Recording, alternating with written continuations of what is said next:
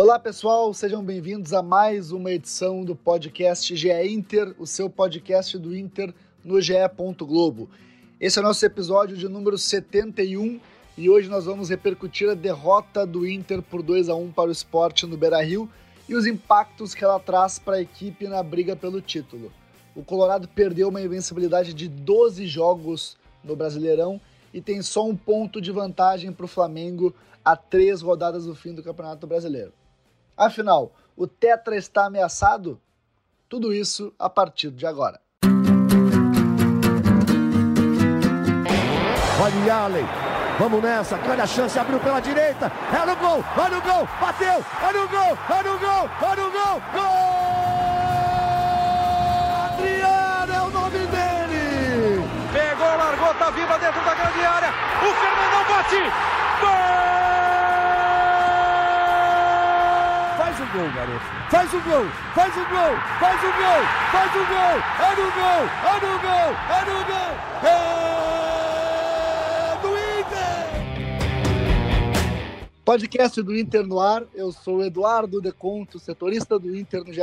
Globo e estou na companhia de Tomás Rames, meu parceiro de cobertura do Inter aqui no GE. Tudo bem, Tomás? Tudo bom, Eduardo? Bem-vindo, né? De, depois de mais umas férias gigantescas, né? Que você tem bastante, queria entender como isso acontece. E, e aí, tudo bom, Paulo? o Tomás já, já, já, me furou aqui, eu tô voltando de férias, o Tomás tá no pique, mas quem tá conosco hoje é a Paula Menezes, repórter da RBS TV. Agora sim, pode.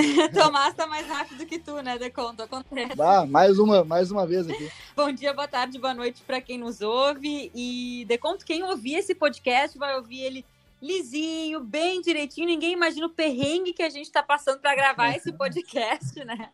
Nos bastidores. É o chamado perrengue chique, mas assim, pessoal, tem uns 15 minutos de gravação aqui, já a gente começou tudo de novo, que deu um probleminha técnico, mas isso não é problema de, de vocês, está tudo resolvido. É, o que não está resolvida é a vida do Inter, porque o Inter perdeu por 2 a 1 para o esporte na última quarta-feira no Beira Rio. É, perdeu também uma invencibilidade de 12 jogos no Brasileirão. Segue líder, isso é verdade, é um fato. Mas o que a gente viu no Beira Rio, e eu e a Paula estivemos no Beira Rio, estávamos no Beira Rio na partida, foi uma baita inversão de expectativa. É, era um clima muito positivo de, de esperança, de, de, de, é, de, otimismo antes do jogo, e depois disso dava para ver muito nitidamente na cara dos jogadores, na cara de dirigentes, a comissão técnica, o semblante de preocupação, porque era um jogo em que o Inter abriria quatro pontos de vantagem para o Flamengo com uma vitória, também garantiria a vaga direta na fase de grupos da Libertadores e tinha até a chance eh, de ser campeão já no próximo domingo contra o Vasco. E tudo isso caiu por terra com a derrota. O Inter é, tem só um ponto de vantagem para o Flamengo, não garantiu a vaga direta na, Libertadores, na fase de grupo da Libertadores, não vai poder ser campeão no domingo contra o Vasco da Gama. E, e Paulo, eu te pergunto, né? É, complicou a coisa, então. É, complicou, assim, foi na verdade uma reversão muito grande de expectativas, né? Porque a gente vinha falando nessa semana, antes do jogo contra o esporte, que o Flamengo tinha facilitado a vida do Inter, né? O Flamengo tropeçou diante do Bragantino, tinha cedido o empate para o Bragantino. Então o Inter tinha, como a gente diz, né, a faca e o queijo na mão para ficar quatro pontos de distância do Flamengo. E ninguém, vamos combinar que ninguém esperava que o Inter fosse perder para o esporte dentro de casa. Um empate eu até acharia ok, né? Um tropecinho, mas um empate era um resultado um pouquinho mais, assim, ok, previs... até assim, provar. Poderia, poderia acontecer. Agora, uma derrota realmente ninguém esperava. Então, assim, para os colorados foi uma frustração, ficou um pouco mais complicado, mas é o que os jogadores, né? O que o Edenilson disse, que o Abel disse depois do jogo, o Inter segue dependendo apenas de si. Então, a partir de agora, tem três jogos vitais e tem que tentar não tropeçar mais, né? Apesar de ainda estar um ponto na frente do Flamengo, a situação está realmente mais complicada. Ô, Tomás, é, o Inter vinha numa sequência de 12 jogos é, de invencibilidade, fez aqueles nove jogos com vitórias, que é a maior sequência da história na era dos pontos corridos no Campeonato Brasileiro. É, que impacto essa derrota pode ter assim, contra o rival que briga é, contra o Z4 a três rodadas do fim. Ah, é complicado, né, Eduardo? Porque for pensar, é um jogo. A Paula até falou um pouco antes, né? Que é um jogo que, óbvio, que sempre se respeita qualquer adversário, que aí, todo mundo joga com a mesma moral, mas se quando tu senta assim para pensar, sempre pensa, ah, esse é um jogo que dá para somar três pontos. E pela caminhada que o Inter tinha, ali eram três pontos que estavam na, na conta do Inter, né? Que aproximaria desse título. E essa, e essa pancada que o Inter acabou tomando dá uma quebrada. Isso é mais um trabalho que o Abel vai. Que o Abel é muito bom nisso, né? De agregar o vestiário e juntar para aglutinar a força e mostrar para o vestiário que eles ainda têm força, que ainda depende deles, né? Porque, bem ou mal, se o Inter ganha dois jogos, né? Se o Inter ganha, por exemplo, do. Se o Inter ganhar do Vasco e do Corinthians, mesmo que o Inter perca para o Flamengo, o Flamengo precisa ganhar os três jogos, né? Então a, o Inter ainda está numa situação boa, assim, não é tão tranquila, mas o Inter ainda tem espaço, né? Depende muito do, do trabalho é, do Abel de agora. Olhando uh, sobre isso que tu falou, Tomás, eu estava olhando assim os torcedores falando nas redes sociais, né? Que o cálculo é o seguinte: vence o Vasco no domingo, pode empatar, digamos, com o Flamengo depois, e aí vence o Corinthians em casa no Beira Rio para fechar a conta. É o melhor cálculo na visão do colorados. Não, é que se for, se sim, for isso, é sim, é campeão, exatamente. né? Não tem nem tipo assim, discussão, assim, né? Estão focando, assim, na melhor das previsões ser isso. Vence o Vasco, empata com o Flamengo e depois vence o Corinthians, está feito a taça é do Inter. É. Então, acho que assim, é um cálculo é. muito possível, muito possível, não tem nada de absurdo. Sim, sim, é, é, evidente, até fazendo alguns cálculos, o Inter vencendo os próximos dois jogos é campeão com uma rodada de antecedência. É, se empatar contra o, o Vasco e, e, o Flamengo também empatar, e se perder para o Vasco o Flamengo também perder, o Inter segue precisando vencer o Flamengo hum, para ser campeão com uma rodada de antecedência. Então, é, obviamente complica, né? É um cenário bem mais adverso do que vinha se desenhando, mas é um cenário bastante acessível em que o Inter tem vantagem. Né? Acho que esse é o, é o ponto que, que o Inter tem é, se apegado para esses dois jogos no Rio de Janeiro. Agora, Pessoal, me pareceu ontem. Com os resultados iguais, bem ou mal, no final de semana, o Inter joga pelo empate no Maracanã. É, né? Tendo que ganhar a última rodada, né? É, exatamente, mas o, Inter, o Inter depende de resultados iguais com o Flamengo até o fim do brasileiro para ser campeão. Sim, mas o resultado igual e o empate depois não garante o título, deixa tudo aberto para a última rodada. É, é, que quem tem que, quem tem que correr atrás, Deconto, desculpa te interromper só, mas é uh, quem tem que é, quem tem que correr atrás é o é. Flamengo. E aí é isso. Sim. Assim, apesar dessa frustração que obviamente está no torcedor depois de perder para o esporte, quem está correndo atrás é o Flamengo, não é o Inter. Sim. E, e aí eu vou, vou, trazer um ponto falando um pouquinho do jogo contra o esporte. Me pareceu, né? É, o Inter fez um, uma arrancada quase no erro zero, né? Parecia que o Inter concentrou todos os erros, guardou todos os erros para esse jogo contra o esporte, né? Porque em, em 24 minutos é, de, de, de, de, jogo, assim, no intervalo de 24 minutos, teve a expulsão do Endel, né, numa falha individual gravíssima, o erro do Dourado no, no primeiro gol também, né, ao recuar a bola, aí o Patrick faz o gol, e o erro do Lomba também na, na, naquele cruzamento que a bola não saiu e ele achou que saiu e, e acabou sendo o gol do Alberton. O Inter, ele perdeu para o esporte pelos próprios erros. Tomás, tu acha que a atuação contra o, contra o contra o esporte, porque além dos erros, o Inter também teve muitas dificuldades contra um, um rival retrancado. Ela não pode, de repente, hum, causar algum certo abalo é, psicológico no Inter para essa reta final? Ô, Eduardo, é, primeiro, só para pontuar, eu concordo contigo, né? O Inter teve muito, muitas falhas né, no jogo, né? Não foi uma atuação boa do Inter na quarta-feira contra o esporte, né? Mas uh, agora, situando na questão do, do abalo psicológico, um, eu acredito que o vestiário ele contava com essa com essa folga de quatro pontos que teria, né? Caso tivesse vencido, né? E óbvio que isso causa um impacto.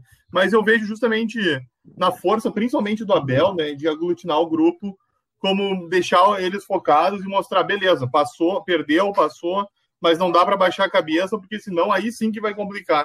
Então acredito que o Abel vai conseguir mobilizar bem esse vestiário para o Inter voltar confiante e enfrentar o Vasco com força no domingo para buscar três pontos e seguir na, na luta pelo Bom, título. O Tomás falou do Abel, então vamos ouvir o que disse Abel Braga sobre é, o lado psicológico depois da derrota para o esporte. Fala aí, Abel.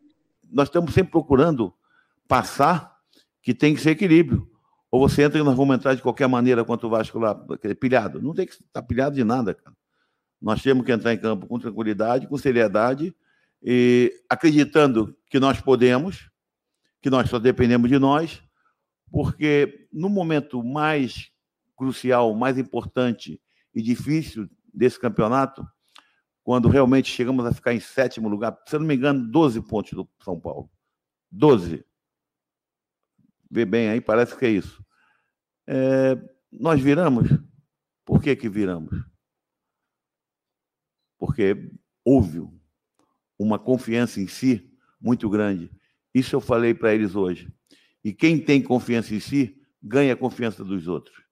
Paula Menezes, é, o Abel falou dessa parte é, lado emocional, lado psicológico. Eu te pergunto, o Inter não, não tem um, um elemento a mais de pressão psicológica por, por é, agora enfrentar o, o Vasco precisando fazer um resultado positivo, talvez precisando, dependendo do Flamengo, claro, para não inverter a vantagem para o Flamengo no confronto direto? Sim, eu acho que o maior desafio vai ser essa questão psicológica, assim, porque a gente vê, por exemplo, o ânimo do torcedor, né? O ânimo do torcedor, ele já mudou.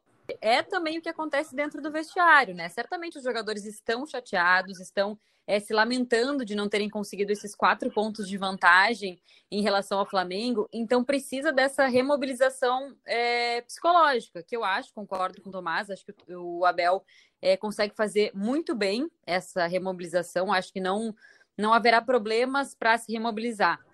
Agora sim, começa o jogo, aí encontra dificuldades diante do Vasco, que está precisando muito vencer no Campeonato Brasileiro, correndo sérios riscos de rebaixamento. Aí começa a complicar o jogo, você já vê que o psicológico vai se abalando conforme o tempo vai passando, né? Então, assim, é, é um desafio, Sim. sem dúvida, driblar essa questão psicológica agora para se manter nessa na liderança e não haver essa, né, essa virada de chave aí para o Flamengo como favorito de ganhar o título. Uh, Tomás, eu, eu tô aqui para pintar um cenário nebuloso aqui. Tô, aqui, aqui para tocar o terror hoje, Tomás. Imagina, Inter e Vasco, São Januário, 0 a 0 De repente chega ali no, no, no, ouvido da comissão técnica. Pá, gol do Flamengo. E aí, Tomás? Complica. É, né? Bom, Eduardo. no último jogo, o Abel até falou que não queria saber dos resultados paralelos, né? Mas é impossível não saber, né? O resultado sempre chega, né? É lógico que, né, se tiver 0 a 0 e sai um gol do Flamengo, é, o Abel provavelmente, né, se tiver tempo, se tiver no segundo tempo, ele vai então, provavelmente fazer uma troca mais ofensiva para botar o time mais para frente, né?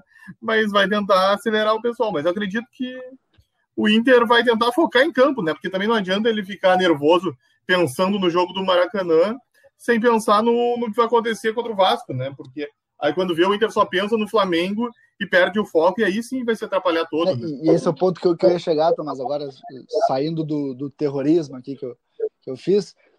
Conversa com dirigente, com comissão técnica, com, com, com jogadores, assim, todos dizem é, a mesma coisa. Não estamos pensando no Flamengo, estamos pensando só na gente. Nesse ponto, ah. o Inter está muito blindado. Né?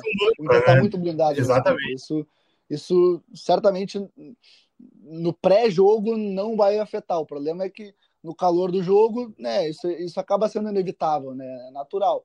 É, Mas, talvez é... um bom exemplo, assim, pensando nesse lado psicológico que me ocorreu agora, um bom exemplo para o Inter poderia ser o clássico Grenal, né? Que o Grêmio saiu na frente no estádio Beira Rio e o Inter ali ia para 12 clássicos sem vencer, né? E mesmo assim o time lutou até o final, conseguiu o empate e conseguiu a virada. Então, assim, a, a, gente pensava, né, e o que se falava sempre nessa questão dos grenais, é que, pô, se o Grêmio vai lá, faz um gol, o Inter já se destabiliza, e aí quando vê, termina mais um clássico sem vencer. E, na verdade, não foi o que aconteceu dessa última vez, né? O Inter não se entregou e, e não se abalou o suficiente, assim, e conseguiu a virada. Então, de repente, tem que pegar aquele mental que o grupo tava ali e levar para esses jogos agora no Rio de Janeiro. É, é, isso mesmo. E o Inter, ele, esse é um ponto, né, que certamente o Abel vai trabalhar. O Inter estava com uma confiança que parecia inabalada, assim, inabalável, na verdade. E aí, de repente, uma derrota não, não pode perder isso. Um time que quer ser campeão não pode é, deixar um tropeço afetar tanto assim. O fato é, é, é, Tomás, que o Inter tem dois jogos em sequência no Rio de Janeiro que vão, vão, vão ditar os rumos, né? E se antes se imaginava que o jogo contra o Vasco poderia ser o do título, é, ele tem um ar de ser um jogo de quase de sobrevivência, não no campeonato, mas da vantagem que o Inter é, é, tem sobre o Flamengo, né? É uma pressão a mais, né? Sem dúvida. Mas eu acho também, Eduardo, que um, acho que vocês concordam comigo, né? Que o time do Vasco já mostrou que é um time frágil, né? Não à toa ele está em 17, né? Muito tá tentando sair do rebate. E um, o Vasco ele tem a quarta pior defesa do brasileiro. Ele tomou 52 gols, né? Ele tomou três do Fortaleza nessa última rodada. Uh, o Inter tem o, o, segundo melhor ataque com 58. Uh, é o momento que o Inter precisa fazer esse poderio ofensivo dele uh, para incomodar ainda mais o sistema defensivo do Vasco, que é muito frágil, né? Provavelmente o Vanderlei vai tentar montar um esquema para segurar, mas é o momento do Inter e talvez seja até um momento importante justamente até para o Yuri, né? Que não fez gol nos últimos quatro jogos, né? Que os últimos gols dele foram aquela atuação brilhante que ele teve lá no Morumbi mas é um grande momento para ele voltar a fazer os gols e ajudar o Inter a ficar mais perto desse título, né? Continuar bem na, na luta. É, o Tomás trouxe o copo meio cheio, eu vou trazer o copo meio vazio agora, porque o, é, a equipe do esporte é, é, tão frágil, na minha opinião, né? Quanto a, a do Vasco, obviamente com as suas nuances e suas características. E aí a gente vai pegar. É, o Inter entrou em campo contra o esporte como a melhor defesa do Brasileirão e o esporte, e o esporte com o pior ataque. Pior ataque. O esporte fez dois o esporte com o pior ataque fez dois gols da melhor defesa. Então, né, é, e certamente o Luxemburgo Isso. assistiu ao jogo ou vai assistir ao jogo contra o uh, do Inter contra o esporte e, e, imagino eu ele vai armar um, um, esquema semelhante porque foi, foi o esquema em que o Inter pois é eu achei né? que o, o Inter o Inter do, do, do Abel, desculpa, Paulo, só para concluir, é um, é um time que aposta muito na transição ofensiva e em atacar espaço, né? atacar a profundidade. O esporte tirou isso do Inter, né? O esporte botou uma linha de cinco, mais uma linha de quatro dentro da área praticamente, só o da Alberto na frente. Então, é, o Inter teve dificuldade para jogar contra, contra um time assim, né? É, não, eu ia só completar assim que eu achei que a, a mim é, pareceu que a estratégia montada pelo Jair Ventura nesse nesse jogo do, do esporte contra o Inter. Deu certo, assim, porque o esporte estava conseguindo segurar a pressão do Inter ali, o Inter atacava no início do, do jogo e não conseguia marcar, né? E aí, num contra-ataque, o, o Wendel é expulso. E aí, depois, num outro contra-ataque, o esporte consegue o primeiro gol. Então, assim, foi uma estratégia que deu certo, contou, é claro, com essa com esse erro, né, individual do Wendel, claro, o Inter ficou com um homem a menos, mas a estratégia montada pelo Jair Ventura me parece ter sido a correta para ir jogar no Beira-Rio contra o Inter. É, Tomás, vamos projetar o jogo contra o Vasco falando de uma ausência de um cara fundamental para esse esquema do Abel Braga. Para mim, o melhor jogador do Inter é, hoje, um cara muito regular que fez gol contra o esporte, que é o Patrick. O Inter usa muito o lado esquerdo com o Patrick, aquela jogada que ele parece o Pelé, que ninguém tira a bola dele ali, né, Tomás? É, como suprir a ausência do Patrick no domingo? Ótima pergunta, Eduardo. Será que nós podemos botar o Abel aqui também né, para conversar com a gente para melhorar? Ficaria mais fácil, Pô, né? Foi lindo, Mas... cara. Foi lindo, cara. Exatamente. Mas uh, brincadeiras à parte, vai ser complicado para o Abel resolver, né? Uh, tem, tem o Thiago Galhardo de volta, né? Que é o artilheiro do Inter, bem ou mal, né? Tem 16 gols, que, óbvio, só fez um gol com o Abel, mas seria um grande nome, mas eu, não é o, o lugar que o, o Galhardo joga, né? Então ele teria. Ou ele pode botar o Nonato, talvez o Maurício, né? Vamos. É uma boa pergunta, Eduardo. Como é que ele vai montar esse time, né? É, o Abel ele tem apostado no, no Peglo, né? Bastante para essa posição. Né? É, assim, pra, durante as partidas, né? Agora, de começo, é, é difícil dizer, né? São, são estratégias de jogo, né? Se pensa, no, se pensa 90 minutos, de repente tu começa com o pego e não tem um cara mais agressivo para mudar depois. Né? Então tem que ver muito bem o que o Abel vai, vai fazer, mas eu concordo contigo. Acho que o Thiago Galhardo não vai voltar depois de tanto tempo parado direto no time titular para jogar numa função que não é a dele, ou até de repente deslocando o Yuri, né? Que é impensável, né? Exato. Exatamente. O Yuri tem sido, tem sido o grande nome desse período do Abel, né? Então ficaria muito complicado, né? Então é mais fácil o Galhardo, já que não joga há um mês, uh, começar no banco e ajudar o time no decorrer da partida e, e deixar o Yuri ali, que é o jeito que o Inter tá, tem se encontrar. Sim, lembrando que o, Wendel também o Wendel foi expulso, não, não está à disposição, o Moisés volta depois de cumprir suspensão. O Leandro Fernandes também está suspenso e o Zé Gabriel também recebeu um vermelho pela confusão ali. É, depois do primeiro gol do, do esporte ali, parecia.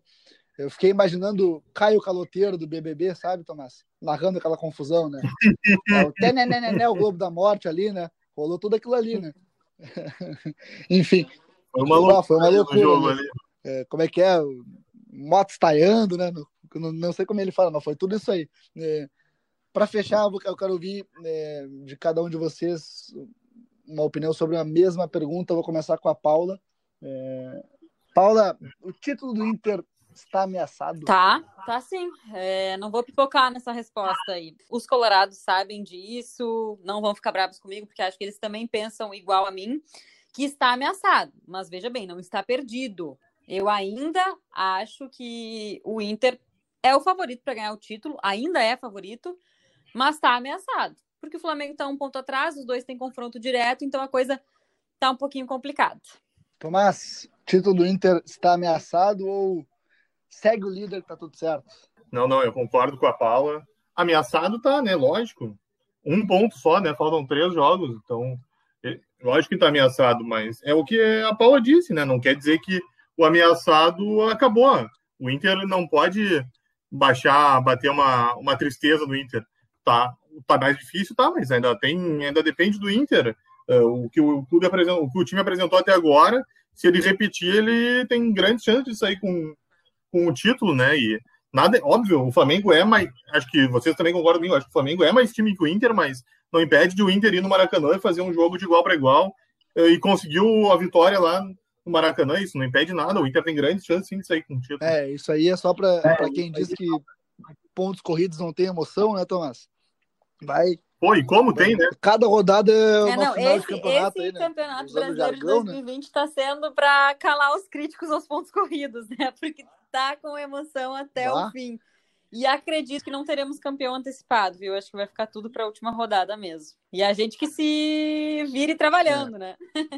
É, isso aí. E, e a imprevisibilidade até para começar a pensar é, pautas especiais, tocar matérias especiais, também tem isso, né? Daqui a pouco tu, tu, espera uma coisa e quando vê tem que ter o conteúdo pro jornalista, o jornalista também sofre com isso. Não é, é só o torcedor, não, viu? Mas tô brincando, a gente é muito bem pago para isso. E o podcast do Inter, nesta edição de número 71, tem edição, né? Bastante edição. É, fica por aqui, Tomás. Valeu pela, pela parceria aí, pela, pela resenha. Valeu, Eduardo. Muito legal falar com você. Bem-vindo de volta, né?